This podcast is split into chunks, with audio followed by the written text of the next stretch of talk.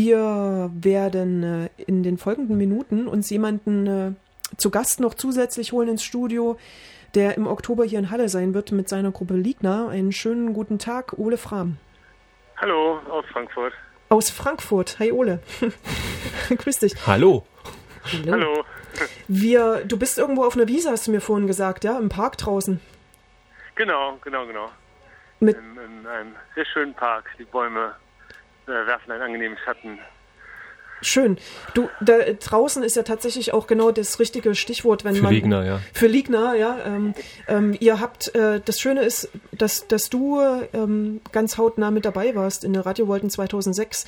Wir haben vorhin gerade, also vor etwa einer Stunde, ähm, so eine kleine Retrospektive gestartet auf die 2006er Revolten und darüber nachgedacht und uns erinnert, was damals ähm, an Kunst hier passiert ist oder und was auch an Überlegungen. Ist, ja. Hm. Mhm, genau. Wie erinnerst du dich an die das Jahr 2006 im Oktober in Halle und an die Revolten? Tatsächlich war ich, war ich so erkältet, dass ich das hauptsächlich erinnere.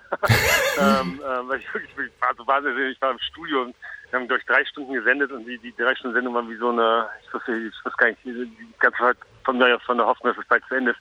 Und leider war das Wetter auch echt ein bisschen schlecht. Wir waren da, damals hatten wir große Radios gebaut, die als Rucksäcke funktionieren und die man eben also eine, sozusagen Rucksack mit einer langen Stange, also von bestimmt 1,50 Meter, denen dann zwei so 8 Ohm Lautsprecher, also Bahnhofslautsprecher dran waren und die dann das Radioprogramm ausgestrahlt haben und zugleich ähm, bei diesen Radios in der Nähe waren Leute mit, mit Mobiltelefonen, die dann Gespräche geführt haben. Die Idee war, wir waren parallel in der Neustadt, also Halle Neustadt und in der Halle Innenstadt, um sozusagen diese beiden Räume akustisch miteinander zu verbinden. Das heißt, man hatte beide Telefone ähm, auf der auf Sendung und dann war so eine der Hoffnung, dass sich dann auch so Gespräche über die Viertel hinweg ergeben. Also Radio als ein öffentlicher Raum, über den sich dann eigentlich sozusagen räumlich getrennte Räume dann doch eben akustisch äh, verbinden können. Was wir damals nicht wussten, ist, dass es dann tatsächlich, wenn man das immer gleich ausstrahlt, Leute oft so ein bisschen gehemmt sind, weil sie haben plötzlich eben Sprecher und ihre Stimme dann eben auf dem Lautsprecher schallt und das natürlich auch so ein bisschen einschüchternd sein kann. Und gleichzeitig natürlich aber auch ganz interessant, also gerade gerade äh, Kinder mögen finden das natürlich wiederum total super, wenn sie sprechen und plötzlich kommt ihre Stimme aus einem riesigen Lautsprecher und, und äh, man kann die ganze Gegend damit äh, ähm, ähm, ähm beschallen. Ole, wir, wir haben äh, vorhin, also zumindest war das bei mir so ein Effekt. Ich habe äh, mich auch so erinnert, was haben wir, was habe ich damals gemacht und wo befinde ich mich heute? Und ich war so, so für mich ziemlich fasziniert, was da übrig geblieben ist. Und jetzt würde ich dir nämlich genau diese Frage auch äh, rüberwerfen. Also damals so ging's äh, öffentlicher Raum, Radio, äh, das Radio öffnen äh, oder oder so in, in die in die Breite bringen, sage ich mal, also in, in die verschiedenen Räume. Äh, was ist denn davon heute noch aktuell? Ach, ich finde ja tatsächlich, dass gerade in den in den äh, letzten Jahren davon wieder wieder äh, sehr viel äh, aktuell geworden ist, weil sich die Frage von Öffentlichkeit und Gegenöffentlichkeit genau angesichts sozusagen so einer bestimmten ähm, also indem sozusagen sich ja über Medien wie Twitter oder oder Periscope so eine andere Form von ja, ich würde nicht Gegenöffentlichkeit, sondern eine andere Öffentlichkeit gebildet haben, sich ja eigentlich nochmal anders die Frage für freie Radio stellt, was da die redaktionelle, redaktionell bearbeitete Gegenöffentlichkeit eigentlich äh, leisten kann oder leisten muss, auch weil es eben natürlich tatsächlich ähm, ganz ganz anders ähm, identifizierbare äh, Öffentlichkeit ist. Gleichzeitig haben wir in unserem Arbeiten, also jetzt, jetzt als, als äh, ja, Künstlergruppe, ähm, tatsächlich uns vielmehr so wirklich dann auch Fragen der, der von, wie funktioniert Bewegung im Raum, wie funktionieren Körperkonzepte, die durch äh, Radio mit, mit erzeugt werden, wie funktioniert sozusagen, wie, wie ist eigentlich das gemeinsame Hören auch eine Form von Gegenöffentlichkeit eben auch im Theater oder eben in öffentlichen Räumen? Und wie kann man durch das Radio dann auch ganz andere ähm, Konzepte nochmal wieder in öffentliche, ganz andere Bewegungen in öffentliche Räume äh, bringen, die in denen gar nicht mehr mehr äh, ja, stattfinden. Ich war ja 2006 nicht dabei, habe es jetzt nur eben sozusagen im Festival Reader gelesen, was, was ihr gemacht habt 2006. Und ähm, was haben sich denn da für Bewegungen im öffentlichen Raum ergeben? Also haben sich dann sozusagen Menschenansammlungen um diese Rucksack, Menschen, Lautsprecher ähm, gebildet oder gab es da, gab, was gab es denn da für Reaktionen von den Leuten, die da einfach zugespielt wurden?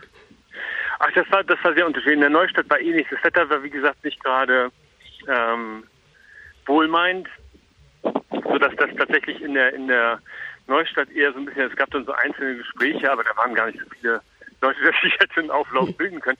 Und ehrlich gesagt, von der Innenstadt war es gar nicht so viel anders. Ähm, das erinnere ich aber auch gar nicht so genau, weil ich hier nicht mit draußen war, sondern das tatsächlich nur eben am, am, am äh, aber das war auch da eher wirklich so ein eher so ein merkwürdiger Fremdkörper tatsächlich. Und, und tatsächlich ging es da ja auch viel stärker wirklich erstmal um äh, da wirklich um eine andere Akustik eigentlich im, im, ähm, im, im Raum zu erzeugen. Was für uns eben wirklich ein, damals ein total guter Anlass war, genau mit so verschiedenen Formen, die man sozusagen, wir haben in, zu dem Zeitpunkt schon viele Arbeiten gemacht, wo wir eher im öffentlichen Raum Leute mit Kopfhörern verteilt, dann quasi sozusagen so seltsam, dass sie die Räume eher unterwandert haben. Und das war jetzt da jetzt genau das Gegenteil. Man hat sozusagen sehr sichtbare, fast so eine Demo-Ästhetik, die aber eben, dadurch, dass sie mobil ist, dann auch eine andere Form von Verlautbarung ähm, ermöglicht. So. Hm.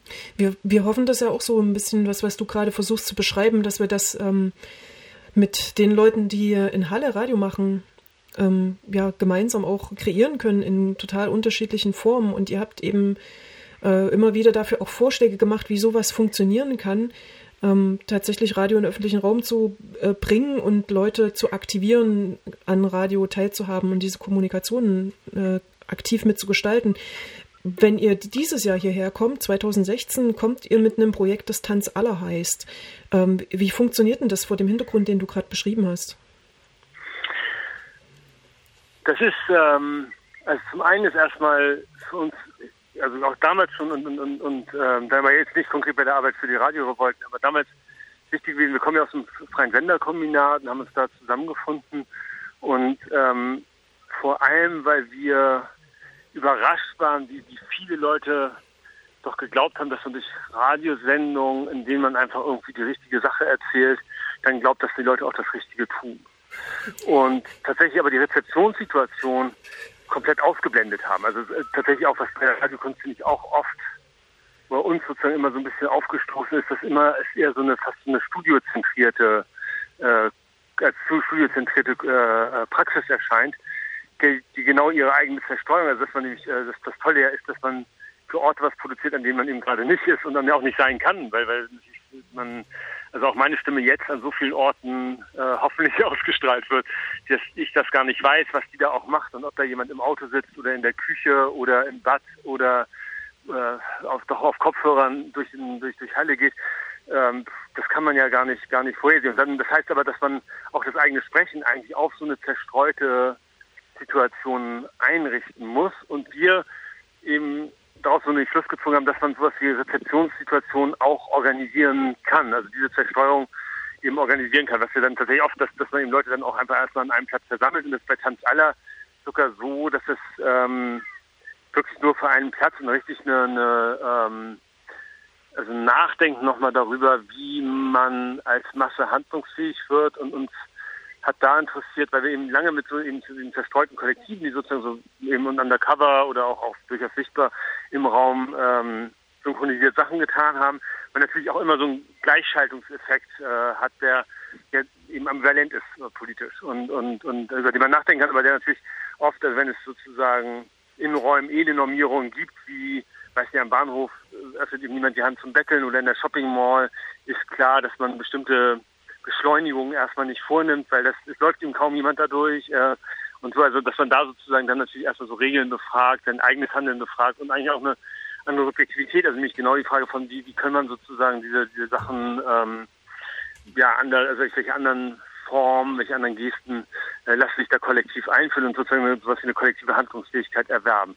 Gleichzeitig gibt es eben diese Synchronisierung, die natürlich auch, auch, also das nochmal politisch befragt, natürlich was mit dem 20. Jahrhundert stark zu tun hat, und wir haben uns aus dieser, dieser Debatte lange dann beschäftigt mit Tanzformen aus den 20er Jahren, die äh, Bewegungschöre heißen, wo gerade in Halle äh, eine sehr tolle Choreografin tätig war, die, die Jenny Gerz, die ähm, viel mit Kindern gearbeitet hat, aber eben auch mit Arbeitern. Das war sozusagen so eine Laientanzbewegung, wo man dann in Chören, also in großen Gruppen, auch an öffentlichen Räumen äh, getanzt hat oder eben bei, bei Aufführungen. Ähm, und da dann oft, also sie, ein Spiel, das sie mehrfach aufgeführt hat, dieses Revolutionsspiel, also wo dann tatsächlich eigentlich so auf eine spielerische Art äh, getanzt wird und damit aber auch geübt wird, wie sich sozusagen äh, revolutionär handeln lässt. Gerz ist dann 33 aus, aus äh, Deutschland geflohen. Sie war noch kurz inhaftiert. Die war halt so im Umfeld der kommunistischen Partei. Und diese, die Bewegungskurtradition, die war dann interessanterweise gab es dann durchaus äh, Choreografen, die in Deutschland geblieben sind und bis, bis 36 oder 38, ähm, zum Teil sogar länger. Ähm, also in Bremerhaven gibt es einen, der da sogar bis in die 70er Jahren weitergearbeitet hat. Ähm, aber die, die eigentlich hat sich das dann erledigt, weil die, die Nationalsozialisten dann mit dieser Form nichts mehr zu tun haben wollten. Das war so in den ersten Jahren haben die das durchaus auch, auch begrüßt und eben als eine Form von Massenformierung.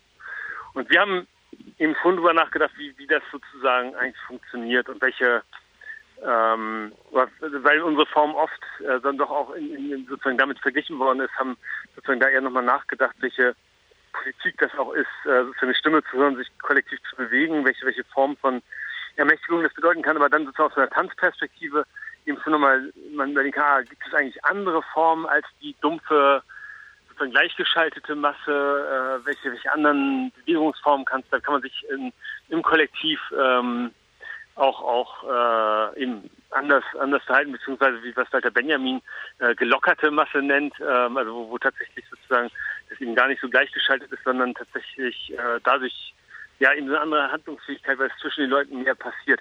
Und da haben wir sozusagen in dem, in dem Stück drüber nachgedacht und, und, und also das ist aber jetzt sozusagen äh, trotzdem natürlich ein Stück für das Publikum, das das hört und dann diese Bewegung durchführt und sich dann selber diese Fragen stellen kann und auch, auch hinterher diskutieren kann. Hm.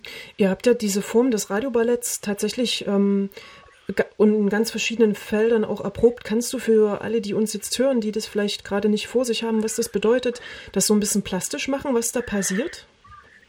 Genau, das ist, das ist, das ist mir eben auch schon beim Sprechen aufgefallen, dass wir das sozusagen so vorausgesetzt haben. Ähm, Natürlich haben wir eben damit gearbeitet, dass, dass wir ähm, oft eine Choreografie ausgestrahlt haben. Also Choreografie heißt im Prinzip äh, Vorschläge für Bewegungen und Gesten.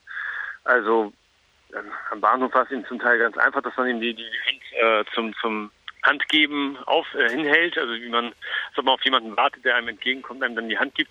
Und wenn man sie dann eben umdreht äh, um, um, und aufhält, äh, wie beim Betteln, ist es natürlich dann schon verboten, wenn das äh, Handgeben natürlich am Bahnhof nicht verboten ist, sondern eine sehr übliche Geste. Und das haben wir jetzt bei dem Bewegungsvorprojekt sind es tatsächlich dann eher richtig so Massenbewegungen, um die es geht, also Verdichtung, ähm, aber auch ist, wir arbeiten da mit drei Sendern, dass dann plötzlich dass die anderen andere Sachen tun und man dann sich sozusagen ineinander in Beziehung zueinander setzen kann und es dann richtig so ein hessisches Vokabular geht, gibt, dass wir zum Teil eben von Jenny Gerz haben, also die einen dann, weiß ich nicht, die anderen umkreisen, äh, einkreisen, die, die äh, bedrängen und dann dann welche ausbrechen müssen und, und solche, solche, ähm, also wirklich so tatsächlich sozusagen Bewegung, also ja Raumverhältnisse zueinander äh, entwickeln. Das heißt, die, und das aber alles geleitet sozusagen durch eine Stimme, die einen eben, eben erstmal äh, sozusagen das, anweist oder, oder vorschlägt. Also es ist natürlich auch immer bei allen unseren Arbeiten äh, gibt es dann niemand, der noch draußen steht und sagt, jetzt, jetzt hier mal mitmachen oder eine Kontrollinstanz, sondern im Gegenteil ist es eigentlich, legen wir viel Wert drauf, ähm, dass wir, wenn wir dabei sind, eher selber mitmachen oder eben ganz im Hintergrund sind, sodass das nicht als äußere Instanz sichtbar wird und ganz oft ist es auch, dass Leute sich dann einfach weiß ich nicht, bei, also wir haben das bei, äh, bei Tanzella bei der Uraufführung, es war so ein heißer Tag, da haben sich Leute dann eben doch, denen das einfach dann zu anstrengend war, an den Rand gesetzt und dann zugeschaut. Das geht dann natürlich auch. So. Das heißt, für alle, die mitmachen wollen, man bekommt dann Kopfhörer und einen Sender und ähm, ein Radio. Äh, äh, genau, Empfänger, äh, genau. Sender. Ja, auch mal interessant, äh, Kopfhörer und ein Sender. Ja, und ein Empfänger Genau. und ähm, äh, führt dann sozusagen, kann dann ausführen, was gesendet Genau. wird. Und das ist eben, das gibt natürlich das sozusagen das Ambivalente daran ist, dass es natürlich auch so gruppendynamische Momente gibt. Also die äh, interessanterweise ist oft die Kontrolle untereinander viel stärker als eben durch die Stimme. Also dass sozusagen Leute sich gegenseitig anschauen, man denkt, ah, ich kann jetzt hier nicht raus, ich mache jetzt mal mit. Alle fühlen sich so ein bisschen uneasy und denken, ah, naja, also irgendwie so richtig gut fühlt es ja nicht. Und dann merken sie, was macht aber auch Spaß, wenn man zusammen mit Sachen, mit anderen Leuten sowas macht und dann dann äh, gibt es doch relativ äh, große Freude. Also gerade gerade bei dem bei dem äh, bei dem Tanzstück, äh, eben im Tanz aller, ist es wirklich so, dass die Leute dann wirklich einfach sehr viel Vergnügen haben, weil es natürlich die ganze Zeit auch in dieser Ambivalenz dann dann natürlich Spaß macht, äh, sich sozusagen, also es ist wie so ein Spiel in der dritten Person. Also man tut so als, also man muss es eben nicht, ähm, äh, man muss sozusagen ja nicht mit seiner eigenen äh, Subjektivität voll dafür einstehen, sondern man spielt also jetzt wirklich aus. Und das macht eben tatsächlich, ähm, zumindest ist unsere Erfahrung, doch sehr viel Freude. Mhm. Ole, du, also wenn man dir so zuhört, dann merkt man äh, schon, also da, es ist schon auch schon sehr viel theoretisches Wissen da, also da auch der Versuch, äh, das, was man so sonst, also für gewöhnlich so in Texten halt hat, äh, irgendwie auch in so eine Praxis umzusetzen. Mir ist jetzt irgendwie auch sowas in den Kopf geschossen wie äh, gesellschaftliche Intervention äh, könnte das sein, nun findet das Ganze statt oder war auch vor zehn Jahren oder ihr bewegt euch da ja sehr häufig in so einem Kontext, wo so dran steht, Radiokunst. Ist es Kunst, was ihr da macht? Also tatsächlich ähm, sind auch die Leute, die meistens solche Projekte finanzieren, der Ansicht des Kunstes, ist für uns ganz gut.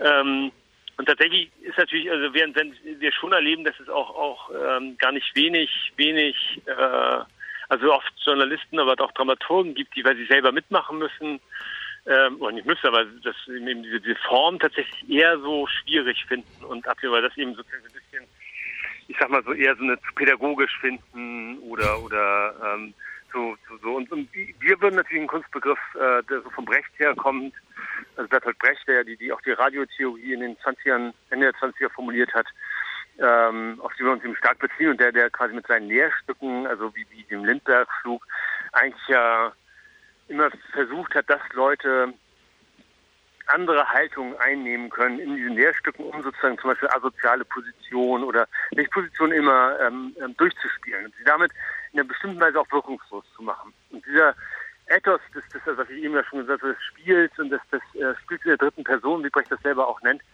ähm, das ist für uns schon eine sehr, sehr klar, äh, also das hat viel mit, mit Form zu tun und, und damit natürlich dann auch mit, mit äh, künstlerischer Praxis. Und gleichwohl ist es natürlich immer an so einer, so einer ähm, also im Verhältnis dann meinetwegen zu einer Bühnenaufführung von einer Ballettkompanie, ähm, wirkt es natürlich dann im richtigen Ästheten etwas formlos, weil die Körper, die da, die da agieren, sind nicht trainiert, das sind äh, Laien, die, das interessiert uns ja auch überhaupt nicht, weil uns interessiert natürlich eher die soziale Situation und, und, und, und äh, ja, was zwischen den Leuten passiert.